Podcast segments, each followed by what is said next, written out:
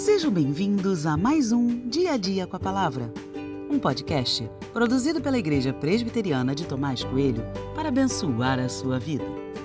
O título de hoje é Consequências de um Mundo Caído e tem por base o texto de Jó 24, 5, que diz: Como jumentos selvagens no deserto, os pobres saem para o seu trabalho à procura de alimento em campo aberto encontram comida para eles e para os seus filhos.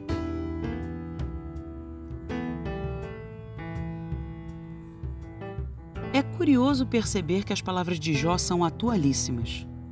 Eu, particularmente, já ouvi palavras assim muitas e muitas vezes. Jó se queixa da prosperidade dos ímpios e da pobreza vivida por muitas pessoas. E em sua fala, Jó questiona: por que Deus não acaba logo com isso? É interessante perceber como culpamos Deus pelo caos do mundo, como se ele tivesse planejado isso. Mas será que não esquecemos parte da história?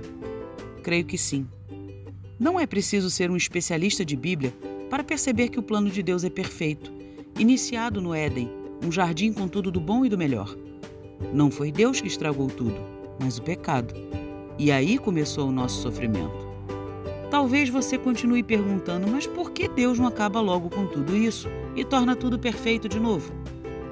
Pensar assim pode até parecer que faz sentido, mas é apenas um pensamento pragmático. O plano de restauração de Deus está em execução. Ele, que podia ter nos abandonado, não fez isso. Mesmo tendo voltado as costas para Ele, o que recebemos dele foi amor e graça.